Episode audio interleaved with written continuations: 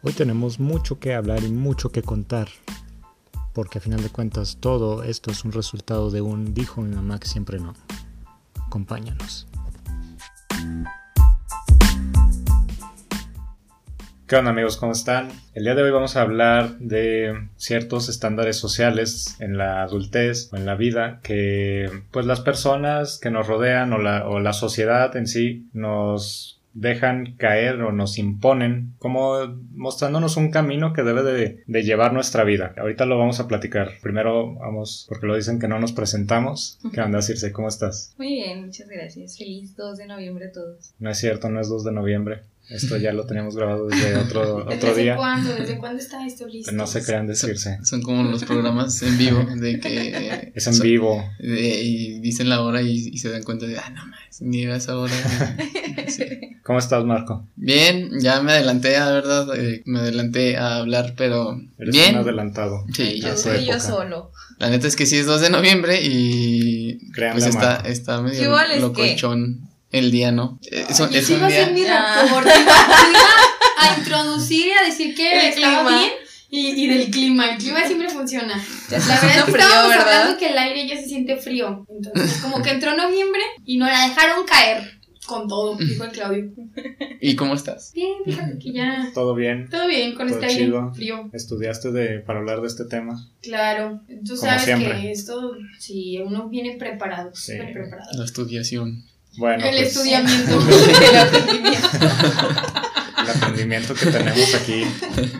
es un constante. Aquí estar es un constante aprendimiento. Todo es broma, amiguitos, no se crean. Pero bueno, vamos a iniciar con este tema de ciertas reglas sociales que hay, que no sabemos, como dice Marco, no sabemos quién las puso, no sabemos quién las inició, no sabemos de dónde salen o por qué surgen, pero por qué las seguimos reproduciendo sin siquiera cuestionarnos. Haz lo tuyo, Marco. Dilo No, tuyo. pero cuando yo les dije, ni todos me tiraron de loco y que, ay, ya, sí, ya, y que ya, ya Sí, sí, cállate. ya la sí, chingada. Yo, yo creo que es lo que siempre les comenté a ustedes y que siempre he tenido un conflicto, como desde chiquito siempre he pensado mucho acerca de, hasta del vocabulario que usamos y todo es como que yo digo, pues es que ni conocemos a la persona que inventó el hola y todos empezamos a decir hola y nos referimos a saludar a alguien y es como de, ah, chis, pero si yo quiero saludar a alguien diciendo hoja de cuaderno y, y ¿por qué no puedo decir hoja de, o por qué no hoja de cuaderno tuvo ese significado? Pues no, nadie lo va a saber y nadie lo va a entender nunca, pero todos venimos reproduciendo algo que como lo dije, nadie sabe quién lo inventó, pero todos venimos así como dijiste tú, o sea, se reproduce y se reproduce Sí, y lo hacemos y Yo lo creo- hacemos y eso es bien importante del que no nos cuestionamos, o sea, como que, ¿por qué no pensar que ahorita, es que sí, mi pensamiento puede ser muy radical y yo sé, bueno, no radical, pero a lo mejor puede ser como muy tonto. Ajá, sí, sí, sí. Ándale, como extremista, en decir así como de, bueno, ¿y por qué no ahorita podemos empezar un nuevo, un nuevo vocabulario? Y así como decir, ah, chis, pues yo quiero empezar a decir, ya sé que es, suena muy tonto, pero O sea, de alguna manera creo que se necesitan ciertos estándares, pero en este momento nos vamos a cuestionar las que nos parecen que no nos sirven en nuestra vida en este momento que estamos entrando en la adultez. Estas cuestiones del lenguaje tienen que ver con la forma en que se va tomando como una moda ciertas cosas, ¿no? El lenguaje, cuestiones ya de, de vida, por ejemplo, decisiones que tomamos o que tomaron las personas que a lo mejor, ah, mira, él se hizo no sé, él consiguió un trabajo en, en el banco y le va muy bien, entonces yo debo de conseguir un trabajo. O mira, ellos se casaron y fueron muy felices, mira, yo me voy a casar.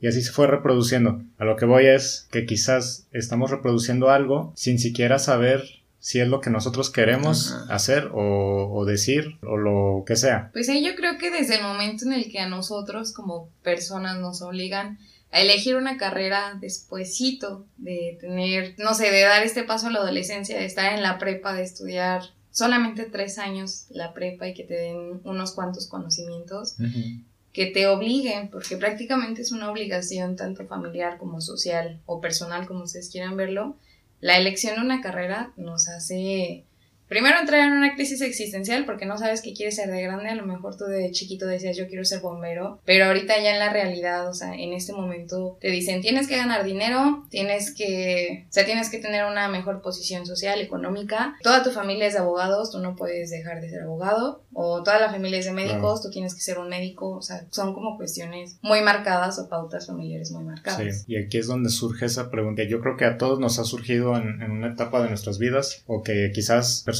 que les está surgiendo este cuestionamiento de qué se supone que debería estar haciendo en este momento, hacia dónde voy, por qué no estoy haciendo esto, por qué no estoy haciendo lo otro. Mencionabas, por ejemplo, de lo de la, la elección de carrera. Hay muchas personas que a lo mejor eligen no tener una carrera como tal, eligen no tener estudios universitarios. Una carrera se refiere no necesariamente a que tú estudies en la universidad. O No, puede ser una carrera técnica, no, y incluso, o sea, o sea, tú puedes ser muy bueno en... Es que un oficio. sí, y puede ser tu carrera, o sea, si tú pintas, pues puedes ser pintor y... y- Pero bueno, ahí sí discrepo un poco contigo porque ahorita ya para cualquier tipo de trabajo te piden al menos, o sea, no que tengas la carrera como tal, a menos que sean pues ya trabajos como más empresariales, Ujú.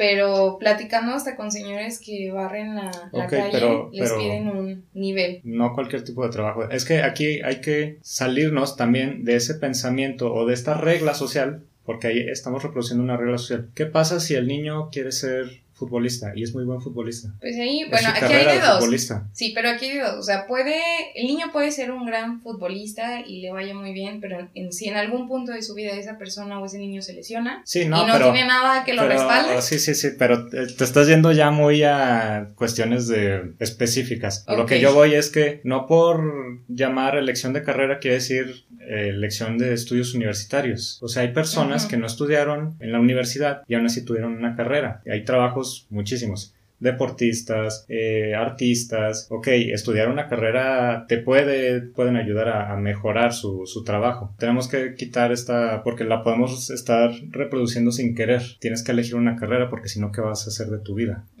Y ahora vemos cantidad de trabajos que son youtubers o que son músicos que, ni- que ni siquiera estudiaron esto y que son felices y que les gusta lo que hacen y que les va muy bien. Pero ahí también está, o sea, por algo te lo dije, también está esta incógnita, como de si en algún punto de esa carrera que tú realizaste, que a lo mejor no tiene o no es debidamente de estudios, llegas a fracasar y el fracaso te consume porque esto es parte completamente de la vida adulta. Sí. Todos llegamos a tener un fracaso en la vida. Sí, no, y está bien. Y es, y, y es incluso, o sea, como puedes fracasar, como no puedes fracasar. Sí, creo que eso es, pues, eso de que a lo mejor del fracaso, pues, eh, le puede pasar a quien sea, o sea, le puede pasar al que estudie una maestría, un doctorado, Mira, yo- yo hasta, doctorados y... hasta la persona que, como dice Claudia, a lo mejor a la persona que le gusta muchísimo ser intendente y le gusta muchísimo barrer, fracasar le puede pasar a, a la, bueno, es como, yo también creo que es un poco así como de, no es que una persona sea más estudiada que otra ni nada, pero como si lo ponen en ese rango de que una persona que tenga unos super estudios y así, que, que eso no es- bueno, para mí no, no, como que no importa, a una persona que a lo mejor tiene un oficio, o sea, como de, ah, me gusta acá. O sea, el fracaso es, pues, es latente para los dos. Y sí, o sea, nada más quería decir eso. Muchas gracias por, quería Sí, sí, reforzar sí. muchas gracias por tu participación. Y ya me voy. Bueno, yo, yo quiero retomar la idea de Claudio. Creo que un ejemplo, mm, a lo mejor que podemos ver, o yo lo veo más, por ejemplo, en mi familia, eh, los comerciantes. Tengo tíos o familia que sí tienen su carrera profesional, de que estudiaron y todo, pero al mismo tiempo tienen otra carrera que Sí. es ser comerciante. Y entonces, pues no tendrías por qué a lo mejor. Creo que la disputa acá viene, pues, en no tener que elegir algo o, o lo que es complicado cuando eres, a lo mejor que todavía ni sabes tú quién eres o qué quieres de tu vida y ya tener que estar eligiendo algo. Que a los 18 años te está pasando esto, sea carrera profesional, sea un oficio, sea lo que sea. Creo que el punto es el futuro, que estás tratando de ver un futuro o hacia un futuro donde todavía ni siquiera a lo mejor sabes quién eres tú. Y esto va por mucho lo que la sociedad te está dirigiendo, lo que a determinado tiempo ya tendrás que estar haciendo. A mí la verdad creo que uno cuando entra a la universidad está muy estúpido, o sea, la verdad, estás valiendo madre, no te concentras, andas acá pajareando. Y yo he visto personas, conocí otras chicas que se dieron la oportunidad de, de primero hacer otra cosa, lo que fuera, tomar un año sabático, aprender un idioma, irse a otro país, lo que sea, lo que esté al alcance de tus posibilidades, porque pues también cada persona va a tener una posibilidad o una realidad distinta. Pero me parece súper bueno eso y no lo veo como que sea, ay, estás perdiendo el tiempo o no estás estudiando y la demás generación tuya ya va a salir antes que, que tú. Para mí la verdad que un año antes y un año después de la carrera se te puede ir como igual, ¿sabes? Como que, en lo que esperas el título, que en lo que no pases del inglés, que en lo que, lo que sea que te pase y pudo haber sido un año que lo aprovechaste o lo utilizaste de alguna manera, pero como socialmente lo que tienes que hacer es termino la prepa, elijo carrera, a veces eliges carrera y te sales como cuatro veces. Yo tengo un amigo que cambió de carrera un buen de veces y creo que es debido a esto, porque en otros países es diferente, pero en México es, es la regla. Sales del bachillerato y automáticamente tienes que aplicar y ya saber qué vas a hacer de tu vida. Güey, qué presión, o sea, es una presión grande y yo creo que es social y después la familia lo va replicando. Lo replican todos los jefes. Sí, porque incluso estamos en una etapa de, de crecimiento en la que no tenemos certeza de nada. Es muy complicada esa edad. Y aparte nos... Es incierto. Llegan la sociedad a decirnos o tu familia, oye, tienes que elegir lo que vas a hacer el resto de tu vida. El resto de tu vida. Imagínate ¿Te haga feliz o no te haga feliz? Imagínate el golpe a, cuando eres un adolescente. Y piensa en el dinero. Y piensa en que vas a ser feliz. Y piensa dónde vas a trabajar. Y piensa que. Claro, y es impresionante porque retomando como esta parte de los cambios de carrera que sí se dan mucho y hay una estadística de EF Education que dice que cada año entre 30 y 40% de los universitarios cambian de carrera entre los primeros cuatrimestres o semestres. De Marco no voy a estar hablando. Ahora, ahora sí queda. no, totalmente no, no. Y el motivo justamente. Miren, Tita y dice el Buki. Ya sé. es cierto. Y dicen que, que los motivos como más frecuentes. de estos cambios, pues son de la falta de información, la idealización como de la carrera, que te la venden de una manera y pues no sé, entras y es completamente pues, lo contrario, o la falta de orientación vocacional, que también esto que nos dan en la prepa, que nos hacen un examen y nos dicen hacia dónde vas dirigido, si eres bueno hablando con la gente, si eres bueno generando dinero, si eres bueno, entonces con eso ya te dan tres opciones a las cuales irte y de esas tres opciones eliges, como dice Claudio, qué quieres ser el resto de tu vida. Y que también dijo Claudio es bien importante, que bueno, es bien importante, pero es muy difícil, pues a esta edad generar un, pensamiento como más crítico y como cuestionarte las cosas. O sea, en esa edad sí estás, pues sí, pues estás acá en el, pues, sí, o sea, en esa edad sí, no, pues nada, que te vaya a estar interesando cuestionarte sobre tu vida y así, lo que quieres es estar viviendo así bien y, estar contento y así. Pero creo que sí es importante eso, o sea, como que culturalmente a lo mejor, bueno, no, la neta no, creo que sí es la edad para que no, no estés así, porque ya después llega una edad acá ahorita en la que te cuestionas cuestionas todo y es así como de, no, a los 18 no me hubiera gustado estar cuestionándome déjame decirte que dicen los papás y los abuelitos, que esta es la mejor etapa de tu vida. No, no, no, no, sé. Ay, qué padre. Es que hay cosas chidas, sí hay cosas chidas, pero no manches, sí hay cosas también muy caóticas que a los 18 no los tenías y a los 18 pues te valía madres y... Claro. Y, y, yo creo que como mencionaba Pau hace rato, o sea, estamos en una edad donde a lo mejor lo ideal no es elegir lo que quieres o lo que debes de hacer por el resto de tu vida. Tienes que elegir tu futuro. Quizás ahí, como decías, en otros países, en otras culturas, que termina, se termina la, la preparatoria, el bachiller, se opta por hacer otra cosa que no sea elegir una carrera.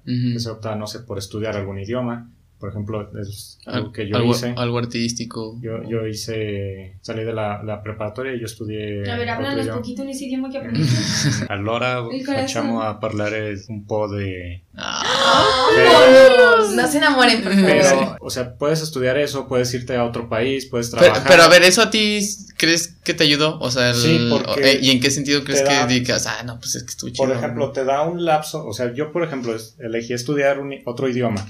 ¿Por qué? Porque porque yo en esa etapa pensé, a ver, ¿cómo puedo ayudarme, nutrirme de un conocimiento que a lo mejor si entro ahorita a una carrera no lo voy a tener o no lo voy a poder tener? O quién sabe, o sea, pues ahí uno, nunca sabe. Entonces dije, quizás estudiar otro idioma me puede abrir otras puertas que a lo mejor no tendría si no lo hago. Por ejemplo, te abre una brecha donde puedes analizar o puedes aprender qué es lo que de verdad te gusta. Porque aparte también venimos de, de, un ritmo muy acelerado cuando estamos en la preparatoria. No sé, o sea, ni siquiera pensamos estar estudiando. Eh, conocer personas, ir a fiestas, estar estudiando, que te eh, vivir, que los amigos. Y, y no piensas y quizás ya sin este factor de estar estudiando y de estar preocupado por las calificaciones y de todo esto, te abre un espacio, una brecha para que tú pienses a ver qué me gusta, qué es lo que quiero hacer. Eso es lo que yo diría que ayuda en este caso. Sí, y hay otras opciones. te puedes irte a otro país, conoces otras culturas, conoces a, no sé, puede haber muchísimas cosas que conoces a, a alguien que, que, es psicólogo y dices, no manches, trabaja bien chido y yo quiero hacer eso. O conoces a alguien que no se trabaja en el campo y dices, a mí me gusta mucho el campo y me gustaría trabajar y soy bueno trabajando en eso. Creo que es una forma pues, de autoaprendizaje y de autodescubrimiento. Eso iba a decir. bueno, lo mismo que Claudio, ¿eh? Vaya. Eso sería lo que yo creo que a mí me funcionó. Sí, yo, yo también he conocido personas, también a mí creo que personalmente, bueno, yo soy dentro de ese porcentaje que sí se dijo de, de los que se cambiaron en los primeros cuatrimestres. Así es como nos conocimos. de hecho, sí. Por ejemplo, yo también creo que a mí me ayudó, es que sí, yo también veo mucho eso, o sea, como que a esa edad tenemos una vida así, o sea, estudiar, amigos, así, fiestas y otra vez dormir, estudiar y así. Y dormir como poquito, porque ahí duermes muy poquito. Y lo repites y lo repites y por ejemplo yo yo también como que partí con eso y a lo mejor yo me incliné un poquito más como hacia lo artístico y, empecé como con a ver lo de la música y todo. Y entonces como que eso sí me abrió mi cabeza así, me dio un panorama muy distinto yo tenía como también así como este ritmo así y como que hacer este tipo de actividades, el deporte y, el, lado artístico, así como que no sé, me, me, siento afortunado de haberlo hecho porque hice eso en esa edad y creo que sí, sí me abrió el panorama a muchas cosas, así como que, como que no nada más estaba así en esto, en esto, en esto, en esto, o sea, como que así de, ah, no más, o sea, puedo hacer todo esto. hay muchísimas cosas en la vida y no solamente es como, ajá, y no solamente es como eh, la fiesta y como esto y acá y acá y acá. Entonces sí, y las personas que yo conozco, que también así se que hicieron estos cambios que te digo, a lo mejor lo del idioma, o meterse algo artístico, o algo deportivo, o irse a otro país, o ir acá, o hacer esto, como que es eso, te abre así, como literal abrir otro mundo diferente, que es lo que nos pasa a todos, creo, cuando nos metemos a una actividad que rompe con esta cotidianidad, como que hasta te emocionas, como que sientes esa así, así por dentro que dices, ah, no, ma, qué chido, estoy aprendiendo algo así bien nuevo, y así como que estoy, y estoy conociendo un ambiente totalmente nuevo al que no encuentro en la prepa, al que no encuentro en la uni el que no encuentro aquí. Pues está bien chido eso y sí te ayuda. Yo también creo que sí te ayuda mucho así darte ese espacio para eso. Bueno, ¿y qué pasa cuando, o sea, ya pasaste todo este reglamento social de elegir una carrera, ya supiste lo que vas a estudiar, ya acabaste la carrera y ahora que, o sea, ya te toca elegir trabajo, seguir con tu vida adulta? Sí, pues lo general es que, vamos, o sea, si, si cuando acabas de la preparatoria el decreto social es ahora vas, elige tu carrera, cuando acabas tu carrera ahora es pues ahora vas y vete a trabajar. Y elige, consigue el mejor trabajo, donde te valoren, te paguen bien, seas feliz. Tengas un muy buen ambiente laboral. El mejor ambiente laboral y pues que no trabajes sábados y domingos, que sea de lunes a viernes. Y tengas vacaciones. Pagadas. Eso es lo que sigue, entonces pues... Haz de cuenta que yo nada más tengo un trabajo y si, si pudiera fusionar así lo que... las carencias de uno es la fortaleza del otro y así de, de, mis, de mis trabajos.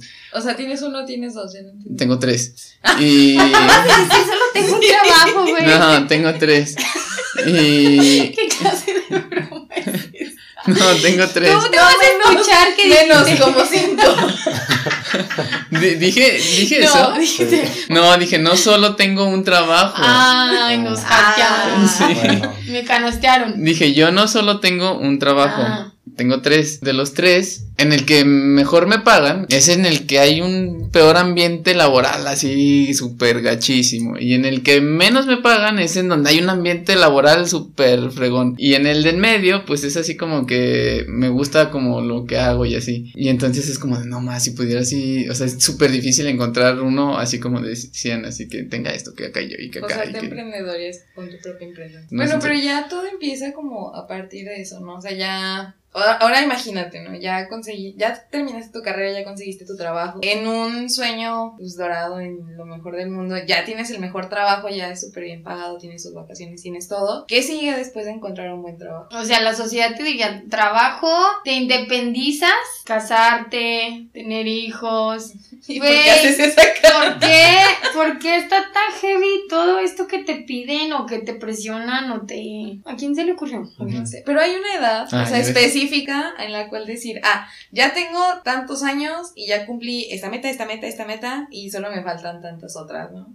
O sea, hay una edad que ustedes consideren que... Pues obvio no, eso es lo que yo te decía desde el inicio, o sea, no sé por qué seguimos algo que no sabemos ni quién lo puso, ni quién lo inventó, ni nada, y todo lo vamos siguiendo. Y para mí no, o sea, para mí no hay, que soy súper raro, ¿verdad? Porque para mí no hay una edad, pero yo sí me aquejo bien cañón porque digo, ah, no mames, ya tengo esta edad, ya tendría que haber hecho esto, ya tendría que haber pasado por aquí, y después digo, no mames, estás bien estúpido, ¿por qué estás pensando así si tú no sabes ni siquiera quién lo inventó y así? Entonces sí, yo creo que no hay una edad. No a lo mejor para ti, pero no sé si alguien a lo mejor de tu familia, ya sean tus papás o alguna hermana o hermano te hayan dicho así como de, pues ya tienes veintitantos, ya, ya, ya te tienes que casar o, sí, o no sé. Pues sí, no tan, tan, tan tajantes, así como de, pero sí, de, pues creo que sí he sentido como esa presión de... De las tías de Navidad. Sí, uy, uy, no, esas pues son de ley. Así más cercano, más cercano, no, o sea, sí me lo han, sí me han comentado, pero es así como un comentario así como de...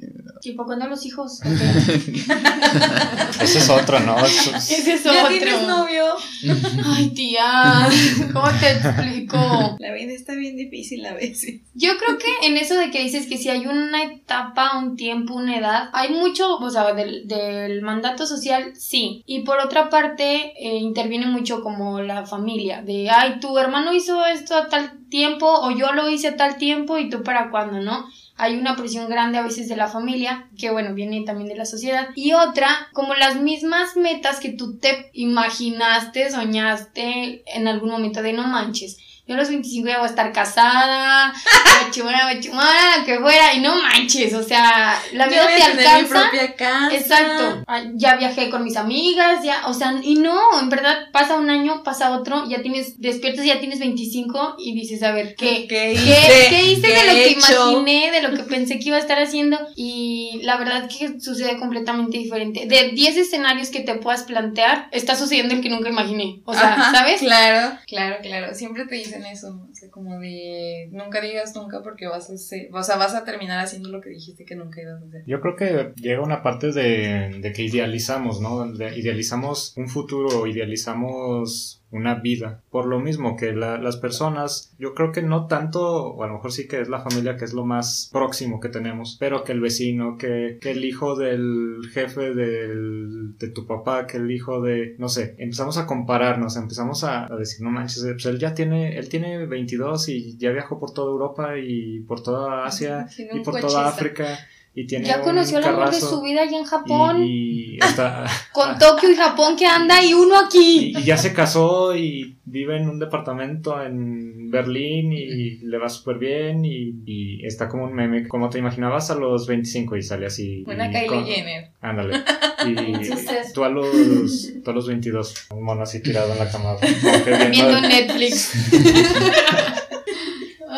Y pasa esto de, yo creo que es mucho de que idealizamos y que nos imaginamos, que no está mal idealizar y que no está mal imaginarnos y, y aspirar a, a lo- a algo bueno o algo mejor, pero también no es del todo bueno que estemos mirando siempre y comparándonos y presionándonos a nosotros mismos como autoflagelante estar haciendo eso, te estás lastimando a ti mismo. Pues sí, si de por sí ya la vida adulta es una constante crisis existencial, demanda Sí. de dinero, o sea, aparte comparándote con otra persona, como castigarte más, o sea, entra en más crisis existenciales porque no eres igual al otro. Y que hay muchas veces sucede que te empiezas a, a comparar, ya sea por cosas que tú desearías estar haciendo, como así de no manches, estaba viajando un buen y yo aquí sin dinero, Ujú. lo que fuera. O te comparas por cosas que ni siquiera deseas, pero dices, no manches, ya está logrando esto y yo ni he hecho ni, ni nada, ni nada de lo que pensé que iba a estar haciendo. Pueden ser ambas maneras, pero creo que lo más importante es que tú sepas qué quieres y, y que sepamos que cada persona tiene su tiempo. Y que aunque cada quien tenga su tiempo,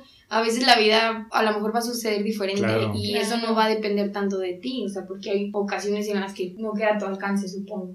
No, y que aparte vamos a pasar de todo. O sea, la vida no es un constante ganar-ganar. Hay días y hay veces en las que vamos a tener fracasos, como lo mencionamos antes. Vas a tener un trabajo muy chido, te van a despedir, vas a renunciar por irte a otro que te haga más feliz. La vida es un constante cambiar y cambiar. Es una montaña rusa donde un día vas a estar súper arriba y a lo mejor el otro día ya estás muriéndote porque vas en picada, ¿no? Todo va a ser diferente, no vas a vivir las mismas experiencias que a lo mejor tu amigo, tu amiga, tus primos, no sé quién sea la otra tu persona. Novio, tu novia. tu Exactamente, porque de ahí, o sea, se derivan primero crisis existenciales, inseguridad hacia uno mismo, el hecho de las envidias, las envidias son como lo más común que ustedes se pueden imaginar o pueden ver, tanto en la familia como en amigos, y pues llega un momento donde a lo mejor ya estás en una edad ya cumpliste todo lo socialmente, eh, socialmente establecido, ya tienes tus metas bien claras, ya las seguiste, ya terminaste tu carrera, ya trabajas, ya te casaste, ya tienes tus hijos, pero ¿qué pasa si entra el boom? Que es muy normal ahorita, pero que a lo mejor para todos sigue muy arraigado, que es en el de ya tienes todo establecido, ya está todo muy chingón y te divorcias. Que eso también puede llegar a pasar, aunque seas una persona joven que se acaba de casar y solamente duró un año casada, o seas una persona ya, este, un adulto mayor de 30, 40, 50 años, si quieres más, y llega el divorcio. Ahí que. A ver, pero primero yo creo que ya te nos adelantaste, ya hasta nos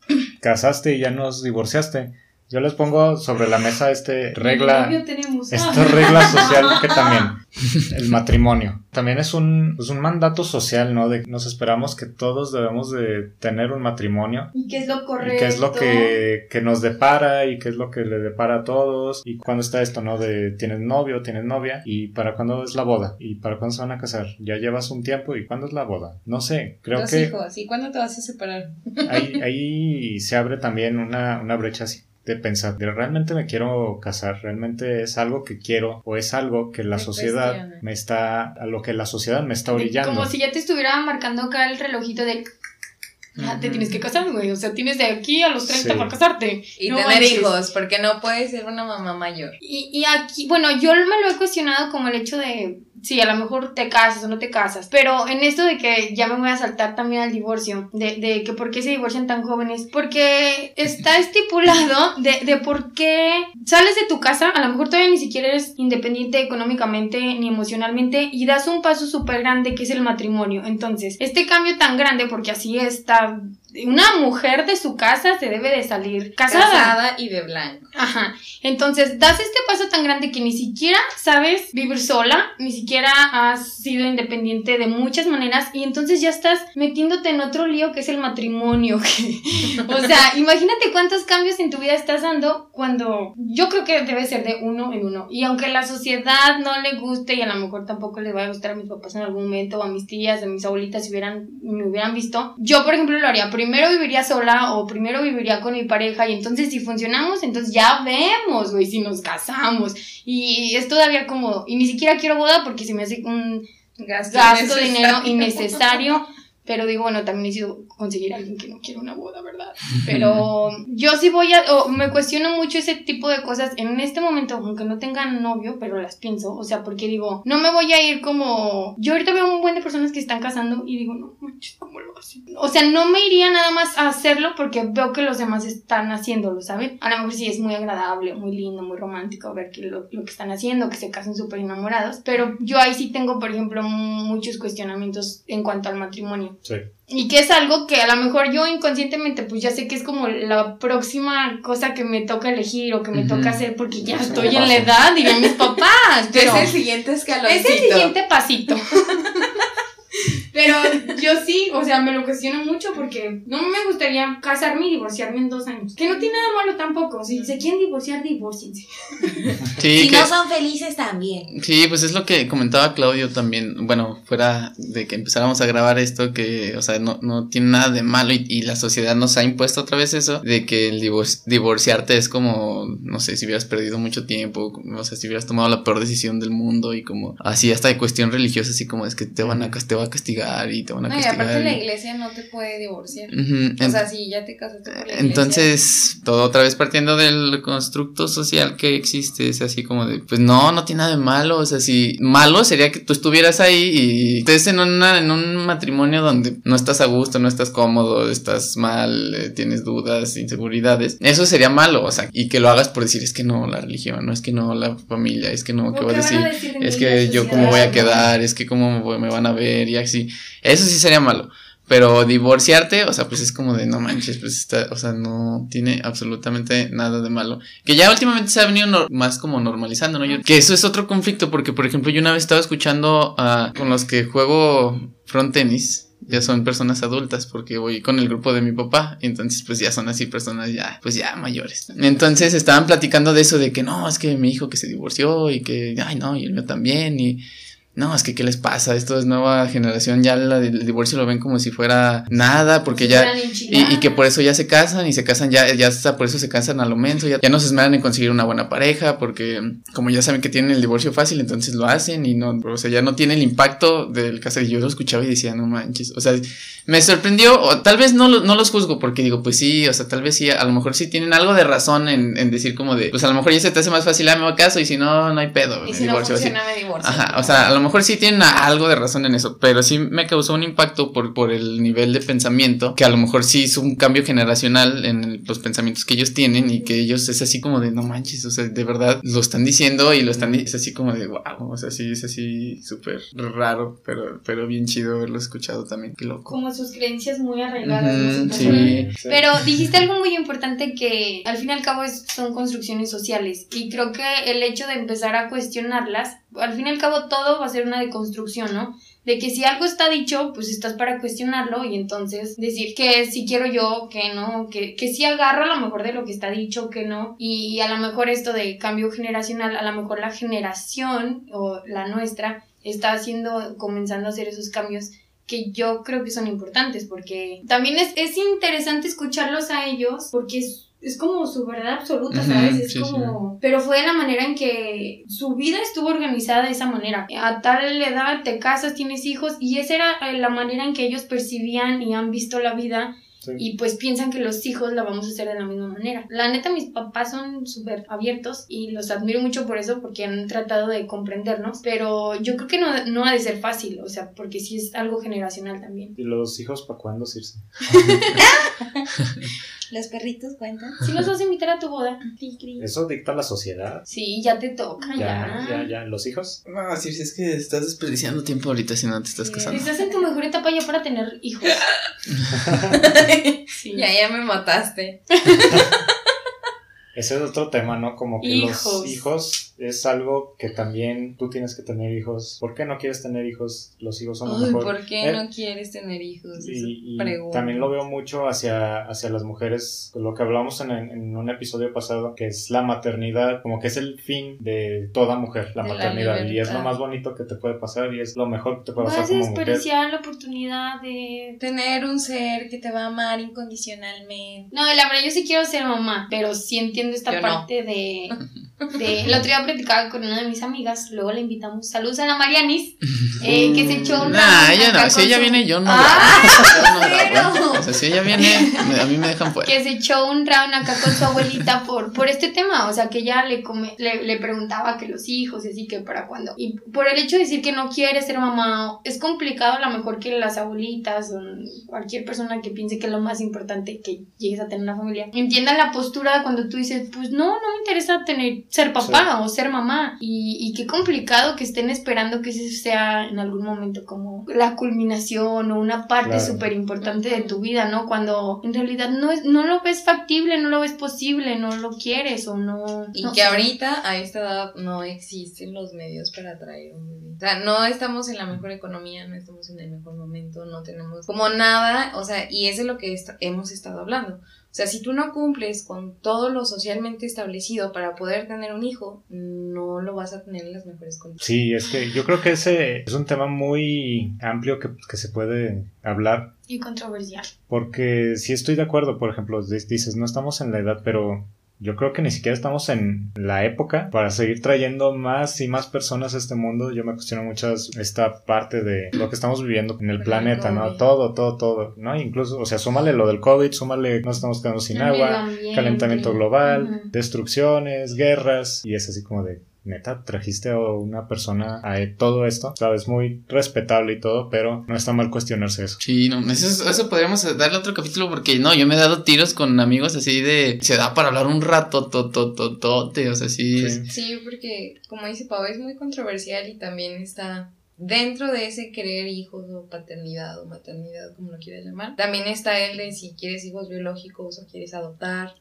o te quedarías a lo mejor con los hijos de tu hermana si ella fallece. O sea, bueno, si, si quieren que hablemos de eso, ahí nos escriben, nos mandan un mensajito. Bueno, y así podríamos seguirle con muchos más temas y ejemplos de, de, cómo la sociedad va demandando o haciendo que en algún momento pensemos que nuestro rumbo o el futuro está por ahí y que así se debe de hacer, pensando en que ya tratamos de tocar algunos temas que les pudieran hacer sentido o les ha pasado, nos gustaría compartir con ustedes que nosotros creemos, y no quiere decir que así sea, pero que es normal, ¿no? Que, que en algún momento a lo mejor no esté pasando lo que tú pensaste que iba a pasar o lo que la sociedad o la familia o lo que tus otros amigos estén haciendo o los que no son tus amigos también como nosotros que estamos aquí. O sea, no pasa nada, cada quien creo que es normal que tengamos momentos distintos, historias, de, por algo tenemos historias de vidas distintas, experiencias distintas. Y bueno, en el hecho de empatizar y saber que cada persona, amigo, hermano, cualquier persona va a tener y vivir cosas distintas y no juzgar ni a la otra persona ni a ti mismo, porque a veces creo que es muchas de las cosas que eres como muy duro o somos muy duros con uno mismo por estarte comparando con el otro o por el tiempo o por lo que se espera de ti o por lo que un día pensaste que ibas a llegar a ser y no está sucediendo en el momento, creo que sería importante como, sí, no ser, no ser tan duro contigo mismo y pensar que es normal, que seamos de aquí cuatro personas que pensemos que te ha sucedido en algún momento en diferentes áreas de tu vida, creo que es porque no, no somos los únicos a los que nos pasa. Yo creo que para mí es muy importante el cuestionar, que te empieces tú a malvibrar o a cuestionarte o a sentirte mal o que se te meta como en el autoestima, que ver qué otra gente está haciendo y así, como compararte, creo que sí tienes que cuestionarte demasiado, o sea, como cuestionar todo, así como les dije, yo desde chiquitos, así cuestiona, desde chiquito me cuestionaba a mí misma, así de que cosas tan tontas que yo sé, o sea, como de por qué un plumón, sí, por qué plumón, o no sean borregos, sean como el buki. y yo, y me cuestionaba todo, y, o sea, ya después entendí que, pues, obviamente es imposible ser, o sea, diferente, o sea, y no va a pasar, y yo soy parte del sistema así súper total y todo. Sí, creo que sí me ayudó en otros ámbitos como cuestionar todo, o sea, yo sé que cada persona es un mundo así diferente, o sea, literal, yo, por ejemplo, a cada persona la veo como si fuera así como un, planeta y así, o sea, no. ¿De qué color soy yo, güey?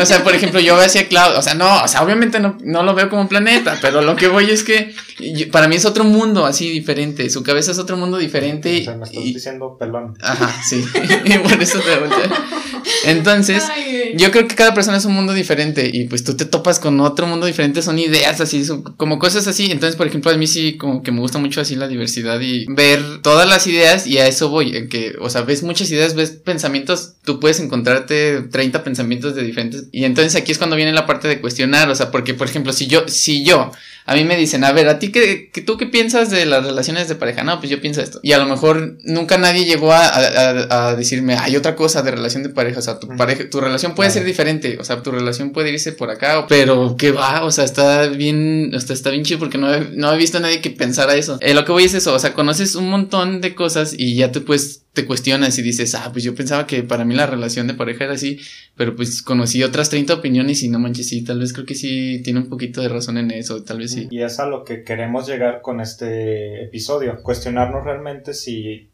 seguimos estas normas sociales porque es lo bueno, es lo, es lo que se debe de hacer, o simplemente las seguimos porque somos unos borregos y que no nos cuestionamos, lo, simplemente lo hacemos. También vamos a dejar claro que todo lo que hemos dicho son eh, ejemplos y tú tienes hijos, tú te casaste o, tu relación es así o tu trabajo, no está mal, son a final de cuentas tus, pues, tus objetivos, tu vida y lo que tú quieres y está bien, pero el chiste es cuestionarte y abrir, como dices tú, esta variante y ver otras variantes para, para saber que hay más y que no solo lo que se dice o lo que dice la sociedad lo que debemos de seguir.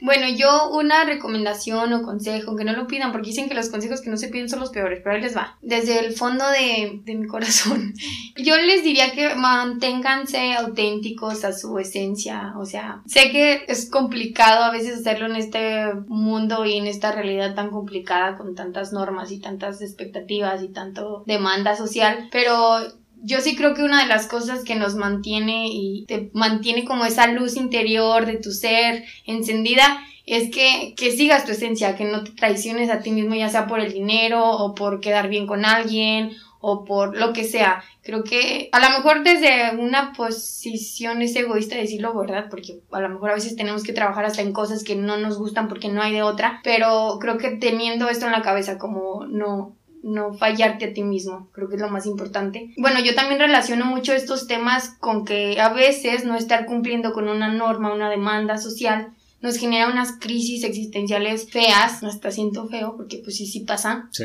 Pero acá como recordatorio decirles que cada crisis va a traer siempre un crecimiento, sea chiquito, grande, enorme, que te cambie la vida, que te cambie la perspectiva de las cosas, pero una crisis siempre después va a traer algo, va a traer un cambio y casi que me atrevo a decir que va a ser un crecimiento. Una vez que pasaste por algo no vas a regresar hacia atrás y decir, ay, voy a volver a vivir de esta manera cuando ya viviste una crisis. Entonces, como eso, ¿no? Les dejo a- esto por acá de que una crisis es sinónimo de un crecimiento. Y una frase que no sé de quién es, ahí va una de las frases, que, bueno, muchas veces nos vamos a fallar y a veces a fallarle a otros, pero he leído esto y me ha ayudado mucho a mí personalmente que dice respetar el error, un error que cometiste en algún momento de tu vida es respetarte a ti mismo. Para finalizar, podemos decir, tus objetivos están bien, todos tenemos diferentes formas de, pues, de crecer, de vivir, de pensar, y no te compares con nadie, compárate contigo mismo y, Tus diferentes versiones. y tus sí, diferentes es lo versiones mejor. y realidades. Y pues terminó este episodio. Si les gustó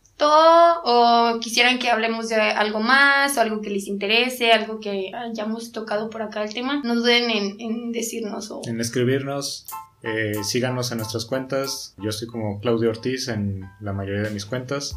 ¿Tus redes, Marco? Este, ay, yo estoy súper raro. Yo estoy como Marco de la Ju y ya. Ah, caray. Ay, qué extraño. Yo estoy como Paoli Kawami. ¿Y tú, Circe? Como dijo mi mamá siempre, ¿no? Perfecto, bueno, aquí se rompió una taza. Y cada, Cada quien. quien para su casa. ¿Por qué nunca lo quieres decir? Hasta la vista, baby. siempre. Bye. Bye.